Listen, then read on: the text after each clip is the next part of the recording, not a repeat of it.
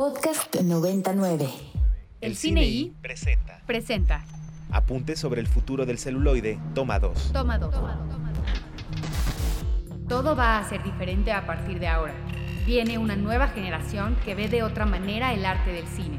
Eso sí, el cine seguirá porque siempre necesitaremos historias. Costa Gabras. 12 de la mañana con 6 minutos transmitiendo completamente en vivo desde la Casa Buñuel, sede de la Academia Mexicana de Cine, en el día de los nominados para los premios Ariel del 2022. Yo soy el More y estoy muy contento de compartir micrófonos como es costumbre con mi queridísimo Ricardo Marín. Una hora más de este gran programa especial que tenemos para ustedes hoy. More. Sí, de algo que nos encanta hacer porque nos reencontramos con amigos de tiempo atrás y está con nosotros en los micrófonos de Ibero 90.9 y del cine y una vez más don Leonardo Ortiz Gris. ¿Cómo estás? Muy bien, encantado, contento de, de estar otra vez con ustedes, de podernos sentar a, a platicar y, y contarnos contarnos de la vida y de tanto tiempo que no nos hemos Sí, visto también. ¿eh? No están ustedes para saberlo ni yo para contárselos. Igual y Leonardo se puede acordar o no, pero yo lo conozco desde hace muchísimo tiempo que filmó con Sofía y Elías un cortometraje increíble de titulación de la Ibero que se llamaba Estamos por todos lados, Totalmente, ¿Cómo, cómo, ¿cómo olvidar eso? Pues eso es emblemático para mí. que es una chulada de proyecto y luego nos hemos encontrado un montón de veces. Viniste con Alonso y con Tenoch, este y con Y Sebastián. Sebastián a la cabina, con. Güeros. Nos hemos visto un montón de veces. Hoy nominado a mejor actor protagónico Hoy. por la película además de otro gran amigo. Este, lo primero que tendría que preguntarte es cómo te trató el condenado de Mario Muñoz en este este tu nuevo proyecto. Me trató fatal. Vamos a hablar con Mario, vamos a hablar Sí, con sí. Mario. le vamos a Algo tenemos que hacer al respecto. No, súper bien. Este.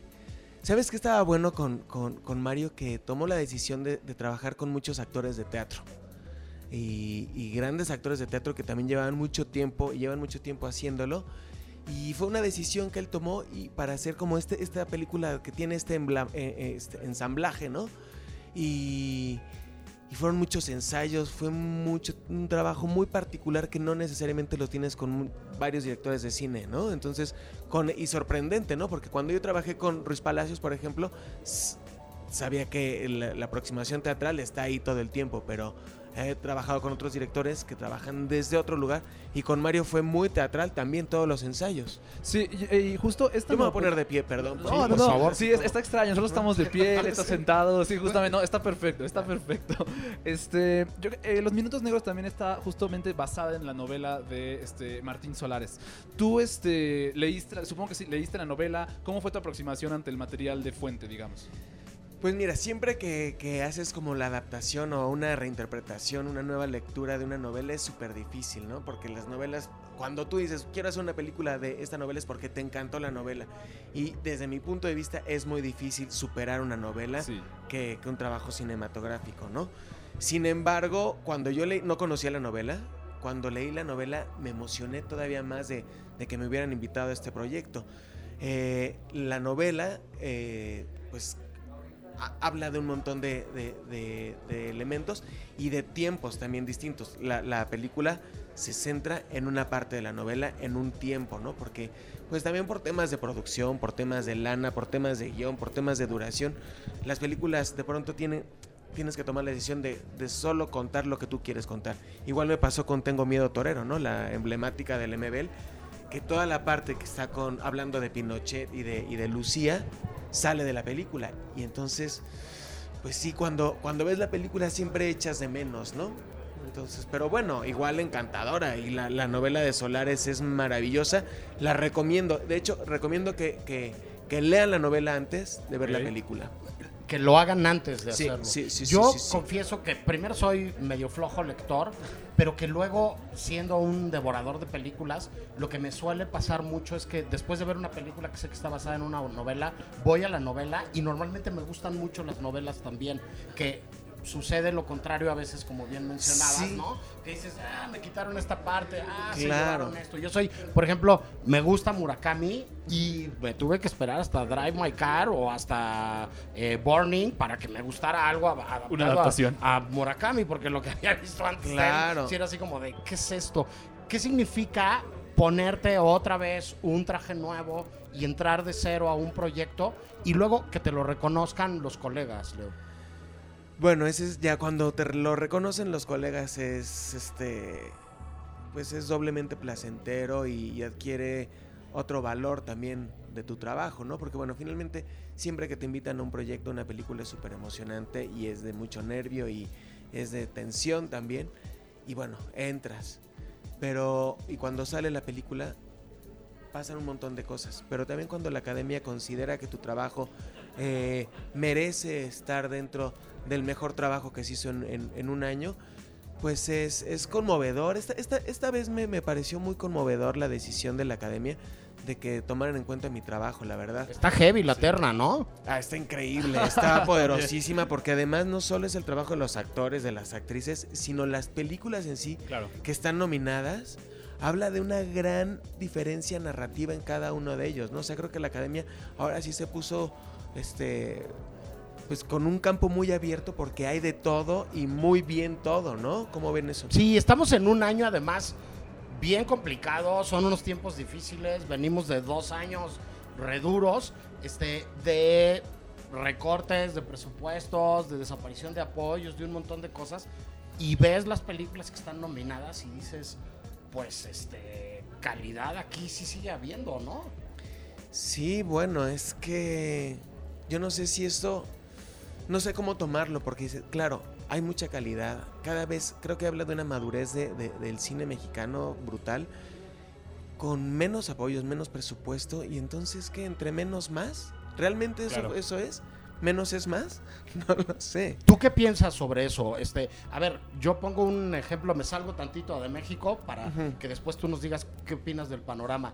Eh, yo he tenido la suerte de ir al, mucho al Festival de Cine de Tesalónica y empecé a ir a Grecia justo cuando reventó la crisis económica y cuando empezaron a tener menos recursos y menos cosas y son unos guerrerazos, la verdad. Yo creo que tenemos más cosas en común de lo que creemos con los griegos.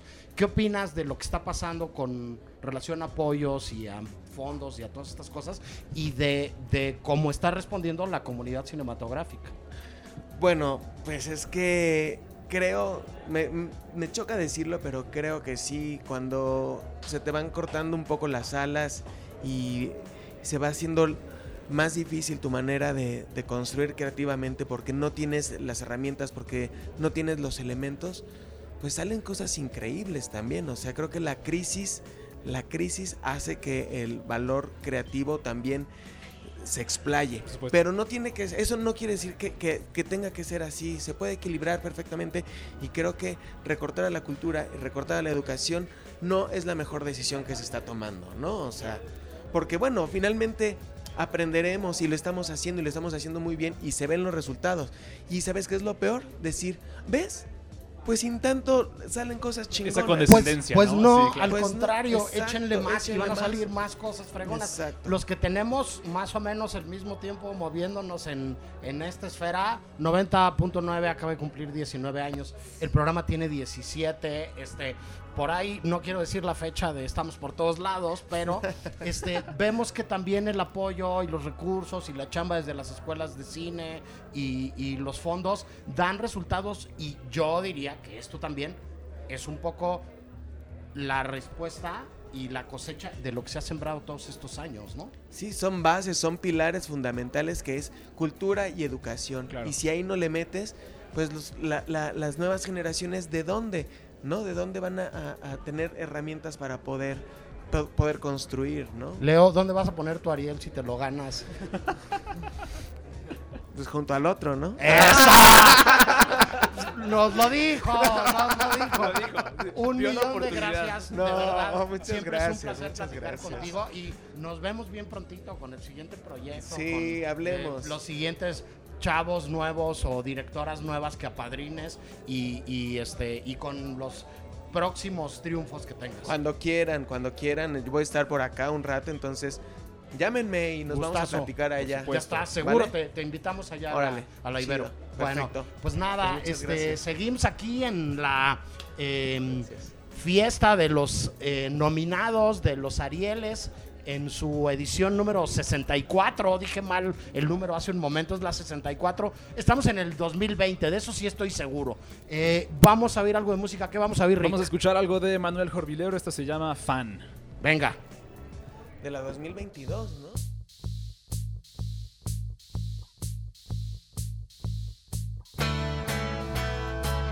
Fan de Manuel Jorvilero porque estamos muy emocionados por el Soy tu fan de, el día de hoy, More. Perfecto, y estamos muy emocionados también, También, por nuestro también. próximo invitado. Llega a los micrófonos de Ibero 90.9. Noé Hernández, eh, nominado al premio de mejor actor protagonista por Nudo Mixteco. ¿Cómo estás, Noé? Muy bien, muy bien. Muchísimas gracias. Gracias por este, abrirme esta ventana. De verdad les agradezco. No, hombre, nada que agradecer. Este, un proyecto más con Ángeles. Sí. Este, em, una película, este, pues necesaria, una película dura, una película contundente, una película muy buena, además, este, que, que le da voz también a muchos que no suelen tener voz en, en el cine, que se hace en general en el mundo, pero en el cine mexicano no, eh. Sí, desde luego. Eh, pues bien, bien sabemos que la mayoría de- de- del cine pues centra- se centraliza un poco en la ciudad Claro. y que muy pocas veces sale a, a contarse estas historias de estos Méxicos que, tam- que también son nuestros Méxicos y que, y que difícilmente tienen acceso y que difícilmente se cuentan sus, sus historias, ¿no? Y que muchas veces no pensamos que eso no es nuestro México tampoco. Y resulta que sí, que, que- que de momento llega una mirada tan fuerte, tan contundente, tan incisiva como la de, mi- eh, como la de Ángeles Cruz Claro. donde ya hemos trabajado un buen rato con ella desde sus primeros este, cortometrajes. Y siempre es una delicia trabajar con ella porque es muy honesta, es muy este, eh, trabajadora, ensayamos muchísimo desde antes, eh, trabajamos con, con la gente del pueblo, todo el pueblo participa y eso es maravilloso hacer cine desde la comunidad. Pues. Justo, justo desde que Ángeles Cruz estaba diciendo que ella ya iba a hacer un proyecto largometraje eh, como directora, automáticamente pensé que, pues sí, probablemente tú ibas a estar entre las, entre las filas ahí de los, Sí. de los actores. Pero, ah, digamos, a, a pesar de esta, digamos, obviedad, si acaso, ¿cómo fue que ella te, te vendió el proyecto? ¿Cómo fue que ella te platicó del proyecto? ¿Y tú cómo fue que también te convenciste así, digamos, a participar en él? Pues eh, justo por eso nos, nos decimos este como de cariño cómplices y ochentitas, ¿no? Porque llevamos mucho tiempo trabajando desde que ella empezó su primer eh, cortometraje, La tiricia, cómo curar la tristeza. Sí. A partir de ahí hemos trabajado juntos es- e incluso trabajado como gente de arte, porque pues siempre colaboramos, pues, y en el pueblo pues prácticamente ya somos como los invitados, este, los hijos pródigos, porque pues siempre vamos y, y- y lo importante es que ella escribe desde ahí, desde lo que conoce, desde sus raíces, desde lo que ha vivido, desde lo que ha padecido, desde, lo- desde donde su mirada se posa y desde ahí habla de lo que ella ha vivido y de lo que ella Claro. vive. Que eso es maravilloso porque como ella bien dice es un poco como desnudarse, abrirse el corazón y saber de qué está hecha, ¿no? Y que eso le ayuda a, a- a pararse para saber dónde está como ser humano y como creativa, pues. ¿Cómo, ¿Cómo es este cine comunitario, Noé? Me parece muy interesante que trabajen ustedes, que, que, bueno, son actores con una formación y que tienen una trayectoria y que tienen una carrera, pero dialogando de una manera que en el método que, que han utilizado con, con Ángeles, con, contigo, me, me parece que tiene que ser muy rico y tiene que ser como muy particular, no, no nada más llegando a la asamblea del pueblo a proponer, a pedir permiso, a, a, este, a establecer una, una conversación, sino además integrando a mucha gente de la comunidad que salga a cuadro y a que interprete, ¿no? Claro, que- ¿Cómo, que- cómo funciona eso? Eso es, es, es un tema complejo eh, y también muy, muy, muy interesante, ¿no? Porque finalmente, pues uno viene de una academia donde de alguna u otra forma apre- aprendes a, a construir un personaje, a, este, y no quiere decir que eso no esté. Pero cuando llegas a la comunidad y te enfrentas con, actores maravillosos que de por sí ya traen una naturaleza y un rostro muy expresivo y muy este, eh, contundente en, en frente a la cámara, dices, ¿cómo, cómo le llego a, a- cómo llego a ese nivel, pues, ¿no? Entonces uno es el que o te bajas o te subes, o por eso es que nosotros ensayamos mucho con, con Ángeles, porque primero necesitamos este contacto tanto energético como de personas, como de amigos, como de amistades, para luego este, entrar al, al- al set y, y es difícil porque de momento ellos lo hacen porque así son, naturales. Pues, Claro. y ¿cómo entro yo a estar a este nivel que no me quede yo más abajo? Porque no hace falta más que verles las miradas, no hace falta más que verles los rostros. Yo tenía a mi madre que es Chabelita, que es originaria del, del- del pueblo, y este. Y no, no, no, no tenía, o no había, no hacía falta, este, pues tener una réplica más que verle los ojos, que verle la mirada y cuando se, se conmovía dices, Dios, qué señora, ¿no? Qué, qué- qué presencia, qué belleza. ¿Cómo le llego yo a eso? ¿Cómo le llego yo a eso? justa- pues, justamente. ¿Y cómo? Y este. En estas cuestiones, digamos, de. O sea, se escucha como una forma, digamos, muy única de actuar, creo yo, ¿no? O sea, no, creo no sé si alguna vez te había tocado como ejercicios similares a los que te ponía Ángeles en este sentido, ¿no? O sea, ¿sí- sí- ¿habías sentido como eh, esta similitud? ¿Has trabajado con. O sea, Sí, sí, eh, digo, sí he trabajado con, ah, con actores naturales que, que antes les llamaban los no actores, para, para Sí. mí son como actores naturales, ¿no? Claro. Porque también pararse frente a una cámara, frente a un crew, sobre todo ellos que de momento no, no, no lo conocen o que no tienen este acceso, que de momento no están tan acostumbrados, pues sí, de momento hasta uno, ¿no? Como que Claro. se saca uno de onda, ¿no? Pero justo por eso ensayamos mucho tiempo atrás, Sí. por eso de momento nos vamos los fines de semana a ensayar este, allá al pueblo para encontrar este equilibrio, pues tanto, tanto desde la dirección como del trabajo del actor. Y en, pues, estas, ¿no? y en estas cuestiones de ensayo, ¿cuánto dirías tú también que se permitía que ustedes también aportaran a la historia? ¿O, o qué, qué- qué tan rígidas eran estas líneas para con, tu- con los actores y con Ángeles, digamos? Ángeles, eh, pues exactamente como, pues digamos que ya no, no pasó por un proceso académico como directora de cine, Sí. sino que de, de- de actriz se, se aventó a, a- a dirigir. Lleva todo perfectamente planchado, deja muy Ya. poco a la, a la mm, a- ¿cómo se llama? A la improvisación. Ok. Hay veces que sí dice, bueno, aquí démonos la libertad un poco de, de- de explorar, pero generalmente lleva todo perfectamente planchado, todo perfectamente ensayado desde el casting, pues, ¿no? Hay mucho casting con los niños, hay muchos casting con las señoras, con, la- con las personas adultas que de momento salen, trabajamos con ellas, ensayamos con ellas y luego después de, de un proceso dices, bueno, pues al final me quedo contigo, ¿no? Pero, pero ya cuando te quedas con ellos es porque nosotros ya entablamos un, un nivel de, de comunicación, no solo actoral, sino también personal, y, y- y pues es como nosotros adaptarnos a ese espacio para, para poder recibir de ellos. Yo creo que, que más que ellos reciban de nosotros, nosotros recibimos de ellos, porque supuesto. dices, "Uta, ¿cómo quisiera llegar a esa naturalidad con la que llega el, el papá de Sonia, por ejemplo? ¿no? Sí, y, y en un medio, eh, Noé, donde la interpretación ha cambiado muchísimo y se ha convertido en un diálogo que, que luego ya no sabemos bien en dónde estamos parados, ¿no? Este, veo por ahí que andaba Alonso Ruiz Palacios, este, lo que hicieron Raúl eh, Briones y Mónica del Carmen en una película de policías, ¿no? Este, y algún comentario que, que nos compartieron de, de los no actores, diciéndole ahora a los sí actores que construyen un papel como esos, este, ahora ustedes nos van a quitar el trabajo. Yo creo que ya estamos en un terreno en donde lo que importa es conectar, ¿no? Exacto, ya, ya las líneas son muy delgadas y qué bueno que se vayan rompiendo, pues, ¿no? Yo, yo creo que esas, las líneas yo creo también que, que se, construyen o las barreras que de momento se construyen son exactamente como para, para irlas borrando con el tiempo y, y- y sabernos que el cuadro lo llenamos todos, pues, ¿no? Se trate de, actores naturales o no actores o, o- o actores profesionales, ¿no? Yo creo que en ese sentido se trata más bien de, de tratar de acuñar un diálogo, un discurso que viene desde la dirección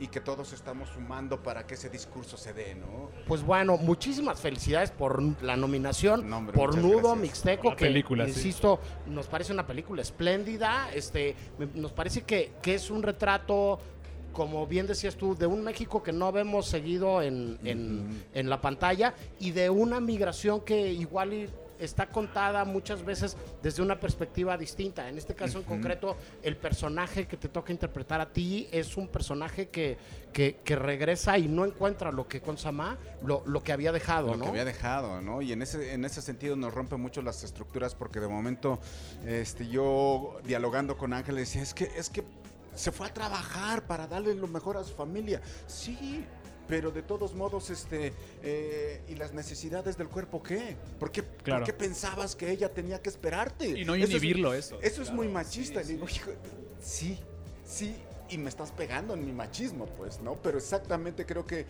a mí el cine de Ángeles me educa. A mí el, sa- Claro. el cine de Ángeles me, me lleva siempre a moverme un poquito más, a ser un poco más consciente, a derribar mis propios, este, eh, mis propios ¿Prejuicios? prejuicios.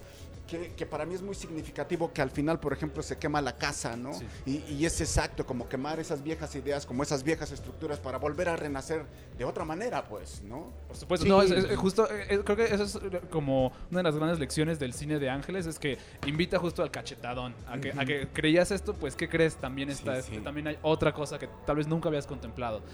Pues, muchísimas, muchísimas gracias, Muchas gracias por por, eso, por platicar con nosotros y nos encontramos muy pronto con otro proyecto, sí, con claro otra peli, sí. en otro festival que platicamos ahorita fuera del aire, ¿no? Este, para, para continuar platicando. Va, Muchas perfecto, gracias. Nosotros gracias. vamos a ir al corte de la media y regresamos con más en esta transmisión especial desde la Casa Buñuel en la edición número 64 de la entrega de los premios Arieles. Y corrijo, dije hace un rato que estábamos en 2020. No, este, estoy mal yo. Estamos, seguimos estando en el 9 de septiembre del 2022. una pandemia. de Vamos a corte, vamos a corte.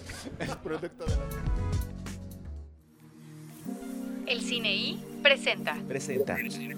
Apuntes sobre el futuro del celuloide, toma 5. La necesidad es la madre de la invención. No nos podemos deprimir por las dificultades. Lina Ramsey, Seguimos transmitiendo en vivo desde la Casa Buñuel en la reunión de los nominados eh, de la sexagésima cuarta entrega de los premios Ariel de la Academia Mexicana de Cine. Y nos da muchísimo gusto recibir en los micrófonos de Ibero 90.9 y del Cine I a Martín Solares, autor de Los Minutos Negros, un libro que ahora ya se convirtió en película. ¿Qué significa eso para ti, Martín? Uy, bueno, pues un momento de muchísimo regocijo y también el final de mucho trabajo. Durante casi cuatro años, Mario Muñoz y yo nos juntamos todos los días al final de nuestros respectivos trabajos a trabajar hasta la madrugada en la confección de ese guion. Hemos, eh, nos peleamos, nos volvimos a, volvimos a simpatizar, volvimos a pelearnos, eh, siempre por motivos artísticos, pero terminamos un guion que a los dos nos gustó muchísimo, ¿no? Y que teníamos muchas ganas de ver realizado como película, que haya llegado a ser nominado entre los mejor del cine nacional este año, ya para nosotros es una gran experiencia y estamos muy contentos con eso. Además, precisamente el, la- el guion adaptado, Martín. Sí, a partir de mi novela. Eh, yo escribí esta novela para mí, en el encierro, era para intentar entender un poquito qué significa ser mexicano ahora, ah, en el filo del siglo XX y principios del XXI. Mira, eh, ya la región más transparente, eh, los libros de Fernando Benítez, eh, todo eso hay que revisarlo porque todo ha... eh, pues todo está cambiando y eh, pues hay que preguntarse por otras latitudes que no aparecen usualmente en las novelas de, muchos grandes creadores. Yo escribí una novela sobre Tamaulipas y eh, el contrabando, sobre la incidencia del el crimen en la vida cotidiana, sobre la corrupción de los eh, poderosos y Mario leyó esa novela cuando acababa de salir aquí en México y conectó con ella. Me contactó casi de inmediato, como a los tres meses de que empezaba a circular por acá, para decirme que la había leído, que le había gustado mucho y que después de hacer Bajo la Sal era su siguiente proyecto, que él quería hacer esa película. Sí, este, yo le decía a Leonardo hace un momento, te Sí. cuento a ti, conozco bien a Mario, fuimos compañeros de No banca digas. en la universidad. No me digas, sí. Y trabajé con él durante un, un buen rato, entonces, este, eh, digamos que sé de quién estoy hablando. Un abrazo, este, Mario. Este, ¿cómo es adaptar una novela tuya con quien la va a dirigir? Claro. Porque no nada más es este paso de, de, de, de la eh, l- hoja de papel, ¿no? A, a una obra cinematográfica, sino además de establecer este diálogo con, con quien tiene también ya, Ya, para- a partir de lo que tú escribiste, Sí. una idea cinematográfica. Sí, bueno, para mí, primero que nada, es una responsabilidad eh, muy grande porque esa novela habla de historias reales Sí. que ocurrieron en Tampico, Tamaulipas y son historias de conocidos, amigos y familiares. Entonces, no quería yo permitir que alguien que no estuviera en contacto con ellos eh, tratara con poco respeto a todas esas historias que pues, son muy representativas de la violencia en la región.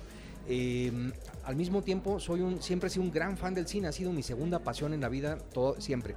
Eh, para Mario, su otra pasión ha sido la literatura, así que cuando empezamos a platicar y nos dimos cuenta que andábamos más o menos en los mismos carriles, aceptamos trabajar juntos. Y para mí fue un momento muy divertido, eh, muy simpático y de un gran aprendizaje, porque si entras al cine tienen que ser con reglas completamente distintas.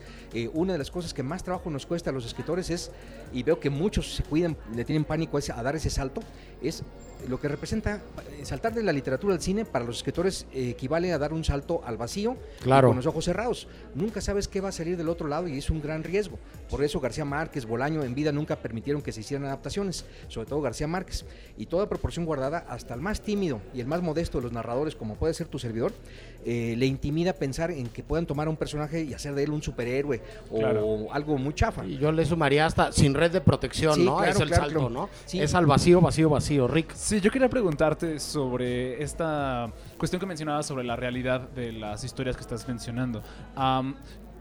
Para ti, ¿cuál es, como digamos, la, la responsabilidad que un artista, un escritor puede tener con eh, relatando la realidad, en especial con temas y sucesos tan álgidos como los que vive el país y como los que también retrata tu novela? Mira, son por lo menos dos responsabilidades paralelas, las dos muy altas, que no puedes perder de vista en ningún momento. Primero que nada es con el arte. O sea, tú estás, si estás escribiendo una novela o un guion de cine, lo primero que tienes que verificar es que lo que tú estás haciendo tenga algún eh, nivel artístico, que no sea una cosa que pueda hacer cualquiera, sino que sea el resultado de un larguísimo proceso de trabajo y de exigencia personal, como el equivalente a prepararte para tus propias olimpiadas artísticas personales. Si no consigues dar ese nivel, ni publiques, ni presentes, ni produzcas lo que estás haciendo, ¿no? Si lo que quieres es desarrollarte en el arte, yo creo que tienes que aprender a hacer muchos sacrificios, aprender a estudiar las reglas del enemigo, en este caso el cine, y a tratar de que la literatura se salga un poco con la suya a fin de cuentas, es decir, que se cuente una historia redonda más o menos como se ideó. Pero la clave, creo yo, es que no puedes pedir o exigir que se calque nada, porque ya no eres tú, si no eres tú el director, no tienes ese derecho. El, el director es otro productor y otro creador que tiene que inventar su propio mm, producto y tú tienes que aspirar a que el mejor aroma posible de tu obra se quede en el resultado final, pero ya no la textura, ya no la misma, Claro. el ritmo ni la estructura, ¿no? Hay que saber dejar hay, ir, justo. hay autores que Sí. de plano no han querido soltar su obra y que se han hecho directores o directoras de cine. Está Sí. Steven Chomsky, ¿no? Sí. Este, que, que bueno, que digo, podemos hablar de gente que ha tenido buenos resultados, Sí, ¿no? sí, sí, sí. Tampoco hablemos de, o la propia Marianne Satrapi, ¿no? Por Con, supuesto, con Persepolis, claro ¿no? que claro, es Este, una maravilla de eh, película. Te, ¿Te gustó el, el este la experiencia, Sí. el resultado? Sí. ¿Te salió el gusanito? Sí. Este, de pronto, ¿quieres hacer cine, Martín? Bueno, lo que quiero hacer es eh, los guiones para el cine. O sea, eh, Ok. descubrí que es algo fascinante y que de repente puede haber obsesiones que salen de la nada y que la única vía de, echar, de sacártelas de encima es a través de un guion de cine. Después de terminar el guion de los minutos negros, me senté y en seis meses escribí un pequeño guion como liberándome de todo lo que hemos hecho Mario y yo durante tres años y medio, casi cuatro. Eh, pero fue un guion personal que también ya está comprado y está ahorita pre- en preproducción. Bueno, eh, eh, preparándose para la producción, quiero decir. Eh, he seguido escribiendo otras cositas para capítulos, para miniseries, que es lo que todo el mundo solicita ahorita. Y también estoy haciendo otro guion muy personal. Mira, hay historias que no se pueden contar como una novela. Si prevalece ahí la imagen, si prevalece un ritmo, si prevalece, si la edición es muy importante, eh, pues hay que entender que el único lenguaje artístico que va a poder contar esa historia es una película y no una novela. Por más recursos y, eh, que tenga una novela, hay veces en que solamente el cine eh, es el, el ser más apto para contar esas historias. Es lo que me pasa a mí de repente. ¿no? ¿Qué tan, qué tan difícil encontraste Sí. el proceso de escribir directamente para cine un guion Sí. frente a, a hacer como esta adaptación o esta eh, Pues- eh, tránsito, digamos? Bueno, me di cuenta de algo, eh, que a las malas novelas siempre les están eh, aplaudiendo que parecen películas, ¿no? Y a las malas películas les aplauden todo el tiempo que parecen novelas. Entonces yo me di cuenta de eso cuando intenté tomar una novela mía muy modesta y eh, darme cuenta que el lenguaje cinematográfico es una cosa completamente independiente, no es una cosa distinta. Eh, es eh, el equivalente a, como decía, a depurar lo mejor que tenga una obra y quedarte solo con el aroma, ya no con eh, las palabras textuales, ni con las escenas, ni las imágenes, ¿no? Oye, y alguien, por ejemplo, que sea muy buena, muy bueno para adaptar, Sí. ¿qué, qué cualidades le ves?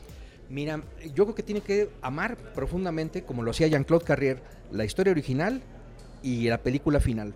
O sea, tiene que ser un puente entre las dos historias. Y tiene que ser un albañil en ambas historias. Si tú hiciste la novela original eh, y te esmeraste durante siete años en trabajar como albañil y arquitecto de tu propia construcción, eh, va a llegar un momento en el cual te vas a dar cuenta de que tienes que trabajar como albañil otra vez, pero ahora para la película, ¿no? Y que tienes que tirar al suelo muchos de los ladrillos que habías hecho, si no todos, volver a construirlos con otro material distinto y eh, llegar a un planeta que tiene otra temperatura y otras leyes de la física, que es el cine, ¿no? Eso es lo que a mí me sucedió, es la única recomendación que podría dar, ¿no? Ir con Sí. casco de astronauta. Sí, acá, acá en este caso en concreto habría que decir que, que el, el caso de, de la relación de Chamba y la complicidad creativa entre Sí. Mario y tú se hizo también desde la mirada de director de Sí. Mario. Pero bueno, también hay, hablabas tú ahora de Sí. uno de los más grandes adaptadores de la historia del cine, que es Jean-Claude Carrier. Sí, Este, también había grandes productores antes que tenían mucho ojo para las novelas, ¿no? Y que agarraban de eso. De- Digo, don Alfredo Ripstein se fue a comprar el Callejón de los Milagros, ¿no? Y se lo dio Exactamente. leñero y luego se la dio a Fons, ¿no? O sea, Claro, claro. y eran como tres, tres, tres lugares distintos. Este, eh, eh, no sé, Dino de Laurentiis compraba novelas también. O sea, está también como esta figura de, del productor que tiene ojo. ¿Cómo saber que un libro puede ser una buena película, Martín? Ah, bueno, para eso yo tengo una fórmula. Cada vez que nuestra, digo, no será in- in- eh, infalible, pero a mí me ha funcionado. Cada vez que alguien me presenta, yo soy eh, profesor y doy talleres eh, de, de argumentos, de novelas y de cuentos. Cada vez que alguien pierde el rumbo en lo que está contando, le digo, a ver, vamos a empezar desde cero, cierra los ojos, vas a decir tres palabras mágicas y me vas a contar tu historia. Si tú puedes cerrar los ojos, decir, había una vez, y contar tu historia en el nivel y la altura que exige la había una vez, seguramente vas a tienes algo artístico entre manos. Si no, tienes que volver a empezar desde cero y a cambiarlo todo, ¿no? Entonces yo creo que sí, si te exiges llegar al nivel de la había una vez, eh, tu historia que si se originó en la literatura puede llegar a un buen lugar en el cine. Pregunta tal vez no relacionada. ¿Das talleres tú de creación Sí, literaria? sí. Sí, claramente. Sí. Ya, Mira, fui editor, editor de literatura eh, 25 años de mi vida en Tusquets, en Almadía, en Océano y otra vez en No, Tusquets, pues. que dirigí al final y ahí dije ya, basta, me, me jubilo y he llegado al final. Y desde el 2015 me dedico exclusivamente a escribir novelas. Llegó un momentito en que dije, mira, si me ajusto el cinturón, puedo pasarme toda mi vida escribiendo novelas y guiones. Y es lo que estoy tratando de hacer ahora, ¿no? Eh, como me hace falta la gente, me reúno por lo menos una vez a la semana por Zoom con alumnos que tengo en varios países. Entonces, eh, me reúno una vez con ellos a la semana, veo gente viva, aunque sea por pantalla, y este platico y veo cómo se, cómo se está hablando, ¿no? Pues Martín, un millón de gracias Al por contrario. platicar con nosotros. Que vengan un montón de proyectos cinematográficos más, Sí. que tengamos como el pretexto para platicar de nuevo y para volvernos a encontrar. Mucha suerte. Este, sabemos que todavía sigue por ahí moviéndose, que le ha ido muy Sí. bien en festivales a la Gracias. película. Ahorita está en Bruselas, están, la están exhibiendo en este momento. Por Y eso está que- Mario Muñoz allá. Y que con Sama Sí. y que nos volvamos a encontrar, Martín. Muchas, gracias. Bueno, pues feliz de estar en 90.9, que de veras siempre ha sido una de mis emisiones eh, favoritas. ¿eh? Bueno, Bueno, muchísimas gracias. sí. Nosotros vamos a ir con algo de música Sí. y regresamos para más conversaciones aquí en el especial desde la Casa Buñuel en la Academia Mexicana de Cine. Vámonos con esto de los fresones rebeldes que se llama Creo que me quiere.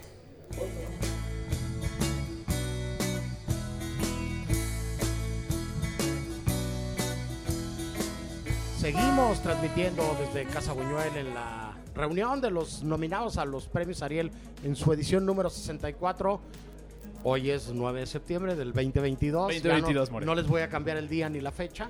Y recibimos a un invitado más, eh, Porfirio López, director del cortometraje documental La Libertad Interna. ¿Cómo estás, Porfirio?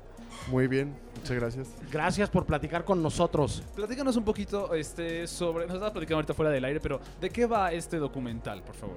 Al- aquí al público. Eh, Es un eh, corto documental sobre un hombre que da clases de filosofía en un centro de rehabilitación. un anexo, ¿no? Ajá. O sea, no un centro de rehabilitación este, con eh, las condiciones propicias, vamos a decir, sino que está más, más feo. que- o sea, creo que esta, esta historia justo eh, en una como sociedad, no hablo solo exclusivamente de la mexicana, aunque por supuesto también aplica, donde justo los derechos y como la inclusión a personas que están en prisión, que están anexadas o que se encuentran en algún centro de rehabilitación es, digamos, es una situación muy vulnerable. Eh, un esfuerzo así creo que es como muy, muy valiente, justamente. dar. ¿Qué fue lo que a ti te llamó la atención de esta historia, de este, de este maestro? Mm, Pues creo que de, entrada, o sea, que la que este hombre intentaba usar la filosofía como como una herramienta para ayudarles a salir de sus adicciones, ¿no? O sea, cosa que no pasa, ¿no? Se, se busca por otros lados que muchas veces en vez de ayudar perjudican a las personas, ¿no? Entonces, creo que el hecho de, de que fuera mediante la filosofía es algo extraño, así fuera de, de este mundo.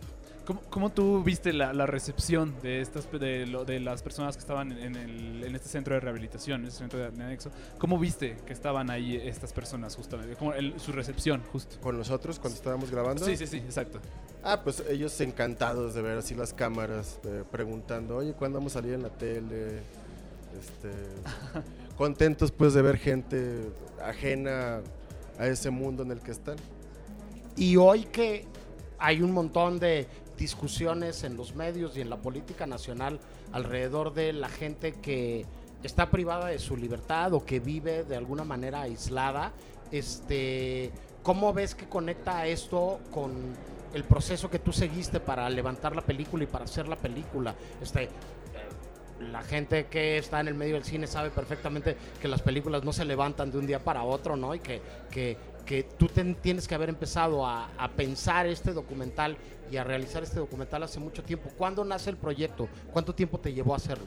Eh, me tomó tres, tres años más o menos porque se cruzó la pandemia, entonces eh, grabé eh, y en dos años más o menos fue que terminé todo el proceso de la postproducción.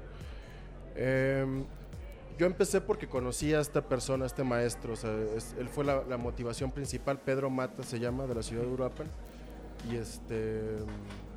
Y fue él, o sea, básicamente fue lo que me... Conocerlo él me motivó a hacerlo.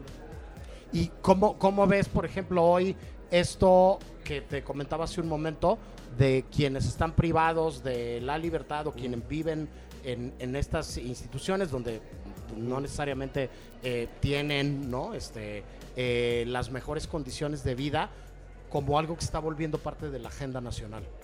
Mm, Pues mira, es, es un tema muy desatendido lo de las adicciones. Todo Claro. esto este, no está en la agenda. O sea, más bien se, se- se atacan a los, a los narcotraficantes, a la, a la gente que vende drogas, sustancias, pero no se atienden las causas. Entonces, este documental creo que parte de su mérito es que te muestra a alguien que está atendiendo las causas, ¿no? Sea, mediante la cultura, la filosofía, está intentando darles otra perspectiva a estas personas y de cierta manera dignificarlas, ¿no? Entonces, eh, ojalá que se, se tomara más en cuenta la agenda porque están, están perdidos en un agujero, en un, en un- en un limbo. Justo hace poco, ahorita que hablábamos con Martín, hablábamos un poco de la responsabilidad de cierto modo artística que se tiene al retratar como ciertas como pues eh, situaciones reales o situaciones que eh, permean de una manera tal vez este, fuerte la realidad mexicana. Creo que como lo mencionas, justo el problema de salud pública que representan las adicciones y la, adicción a las drogas, por ejemplo, es algo, pues, es algo que, como tú dices, se, se le ha estado relegando casi casi, ¿no? Este, para ti, justamente, ¿cuál es la responsabilidad, digamos, este, artística que tiene o la responsabilidad como mediática que tiene un trabajo justo como, el- que tú hiciste o tú como, como documentalista? ¿Cómo te sientes al respecto de ello? Eh, pues eh, yo creo que es retratarlos con dignidad, o sea, retratar a la gente como mi igual, ¿no? O sea, este, no, no veo por qué, no, no veo por qué este, tendrían que percibirse como, como alguien inferior, una persona que está en adicciones, o es una persona que está pasando por un proceso en su vida y me siento orgulloso pues de haber conectado con ellos, de modo que me hicieron me permitieron hacer la película. Ok, ok. Pues, este, Porfirio, muchísimas gracias por haber No, ¿de estado con nosotros, ustedes. justamente. Te agradezco mucho el tiempo y definitivamente mucha suerte en, Gracias. en la gracias. ceremonia, justamente. Muchísimas Porfirio. gracias. Mucha suerte en la, en la ceremonia. Este, Seguimos, nosotros en la transmisión aquí en la en esta reunión de nominados justamente eh, More hemos tenido una enorme cantidad de invitados pueden escuchar aquí arriba al, al avión que nos está recibiendo en la colonia del Valle como siempre sucede en esta colonia se- justamente se ha llenado este Consama, eh, este encuentro. Vemos un montón de gente eh, que conocemos de mucho tiempo atrás. Este, pasa por ahí Marcela Encina, secretaria de la academia. Está Daniela Alatorre y Elena Fortes, productoras de em, una película de policías. Vimos pasar a Raúl Briones, también uno de los protagonistas de, de esta, de esta eh, película. Y tenemos una conversación más, tenemos una invitada más que nos da muchísimo gusto eh, recibir en los micrófonos de Ibero 90.9 y de el Cine I. Platicamos hace un momento con Noé Hernández y ahora tenemos eh, la suerte de hablar también con Eileen Yáñez de Nudo Mixteco. ¿Cómo estás, Eileen? Hola, Gracias por platicar con nosotros. gracias. a ¿Cómo ti. llegas a la película? ¿Cómo llegas a colaborar con Ángeles y con toda esta bola de socios creativos? Eh, pues nada, como por casting e invitación, yo tengo la fortuna de conocer a Ángeles como compañera actriz hace muchos, muchos años. Eh, el casting un poco lo estaba llevando Sonia Cuo, que es mi amiga hace ya mucho tiempo y, y aparte es parte también del casting de la película. Y nada, tuvimos esa fortuna de, pues nada, hice casting, que les gusté, este, trabajamos muy padre y nada, eso.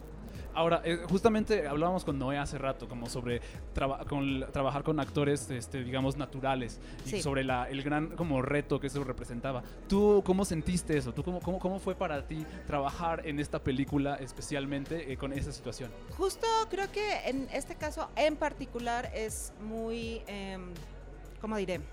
Justo natural porque em, si bien son actores naturales, eh, sí hay un pequeño entrenamiento que, han llevado y que ha llevado la comunidad, porque es la comunidad de Ángeles, o sea, al fin y al cabo. Claro. Entonces, Ángeles ha sido eh, muy participativa para poder como llevar eh, cursos de teatro, ella misma los ha dado, eh, Miriam eh, también ha hecho que es parte del casting, ¿no? Eh, entonces creo que la comunidad ya estaba muy empapada de, pues, de las cosas que hay que hacer y etcétera, etcétera. Entonces creo que fue bastante natural y lindo.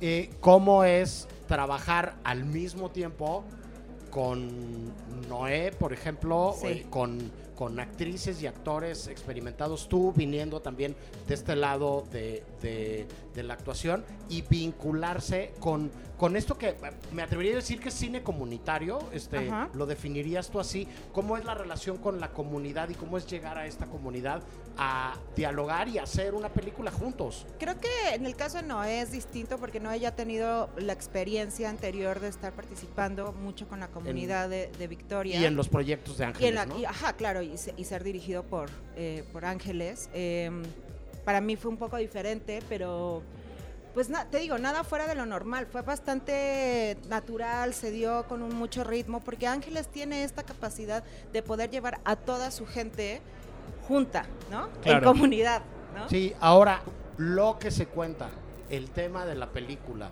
este, la voz de Ángeles como cineasta, como directora, y este, y, y- y- y el ponerlo eh, encima de la mesa y hacerlo parte de la agenda. ¿Qué significa para ti, por ejemplo, entrar a un proyecto que, que dice todas estas cosas desde la perspectiva además de una directora? Pues es, es importante, o sea, creo que mi búsqueda como actriz en, con- en este momento es poder contar historias que me resuenen y que me sean importantes. La manera de contar de Ángeles es muy directa, es muy honesta y eso es algo que admiro profundamente y que tengo esta necesidad de seguir trabajando con ella y con directoras y directores que cuenten así sus historias, ¿no? Entonces para mí es muy potente esta voz de Ángeles. Para ti, ¿cómo fue una vez habiendo como leído este guion y habiendo sido de cierta forma, por, por decirle de alguna forma, como contagiada co- por el proyecto de Ángeles justamente, porque justo como tú mencionabas, ¿esto fue tu primera vez trabajando con ella, con Ángeles, Como directora Sí. sí, como, como actriz? como actriz no, Ok, O sea, habían compartido reparto. Claro. creo que sí. Y justo, y, en ese, y en ese sentido, o sea, justo para ti, digamos, ¿cómo fue que tú te estuviste preparando para ello? ¿Tú qué estabas haciendo de tu Pues parte? así, estuvimos trabajando, o sea, es que el trabajo con Ángeles es muy minucioso, o sea, Sí. al fin y al cabo, como, como actriz, ella sabe que los actores necesitamos o requerimos esta, esta preparación y este estos ensayos, entonces, trabajar en ese aspecto con Ángeles es un deleite, porque pocos directores ya se toman el tiempo de hacer toda esta construcción de personaje junto contigo y tener todo este eh, espacio para los ensayos. Ok, ok, perfecto. Eh, ¿Qué sigue? Este, cuando te ganes el Ariel, ¿dónde lo vas a poner? ¿Qué vas a hacer con él? Pues, no sé, Este, con mis otros dos Arieles. Este, y Bien, este, ¿qué, qué proyectos tienes? ¿En qué, en, en qué estás trabajando ahora? Eh, acabo de terminar una serie de la cual no les puedo contar porque ya saben que son bien mala onda y no me dejan contar nada. Pero Así es pasa, una así serie pasa. Muy padre, muy eh, diferente a lo que he hecho. Es una fábula y me parece maravillosa. Y una ópera prima que se estrenará próximamente que se llama eh, Luna Negra, dirigida por Tonatiu García. Eh, y nada, pues eso. Es, es importante para ti este, trabajar con, con operaprimistas, con Siempre. directoras Con y primeros directores, cineastas, ¿no? eh, Creo que la mayoría de mis proyectos han sido óperas primas y tal vez porque ya no quieren trabajar nunca jamás conmigo. Ok, será. Pues acabas de este, presumirnos dos, dos Arieles previos. No, pues nada, justo ha sido como, o sea, también digo, mis otros dos Arieles es por Desierto Adentro, que es la ópera prima de Rodrigo Play, que tuve la fortuna de trabajar en otros proyectos con él. Y co- la, mi segundo Ariel es con Everardo Good, que también fue su ópera prima, este, Días de Gracia. No más.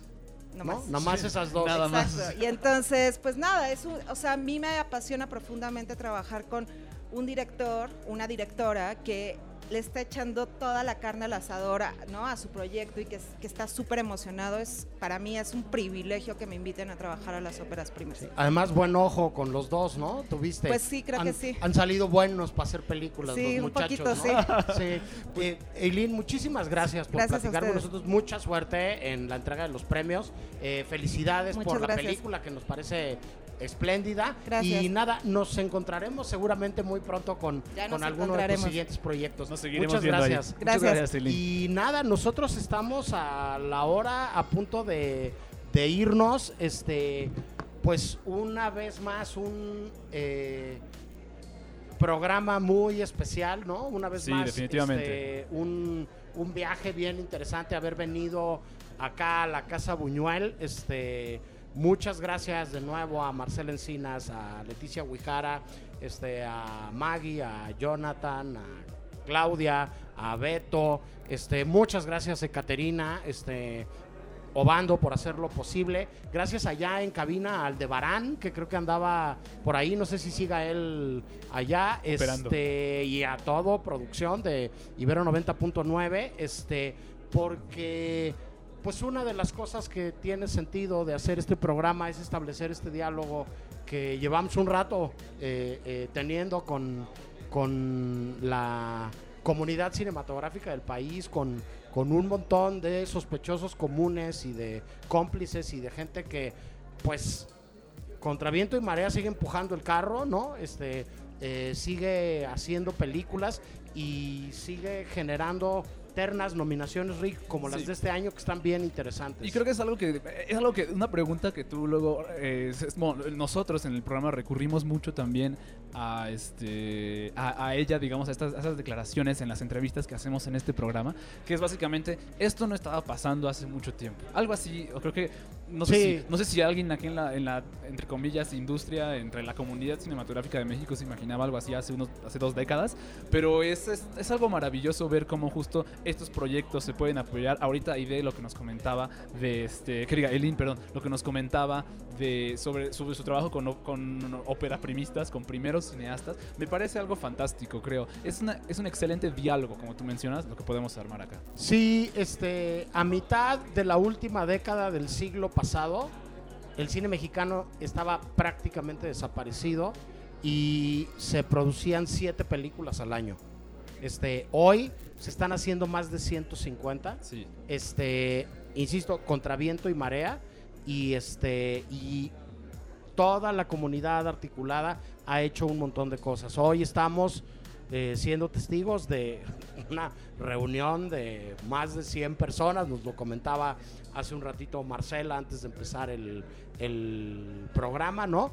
Y, este, y de, de una industria, de una comunidad, de un medio, díganle como quieran, este, fuerte, pujante, con muchas cosas este, eh, eh, que ofrecer y que tiene este, eh, un montón de proyectos para futuro, un montón de películas que sabemos que ya se rodaron, que son, que son este, una muestra clara de que toda esta chamba se está haciendo.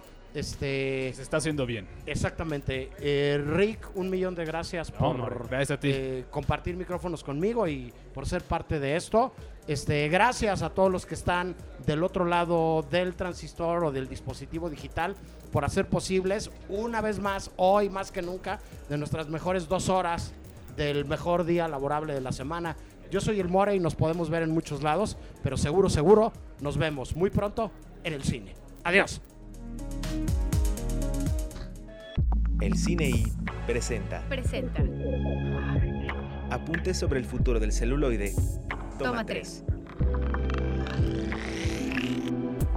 Nos estamos dando cuenta de que este cambio va más allá de la manera de distribuir el cine. Está mutando la relación que las películas crean con el público. Paulo Sorrentino. Para más contenidos como este, descarga nuestra aplicación disponible para Android y iOS o visita Ibero909.fm.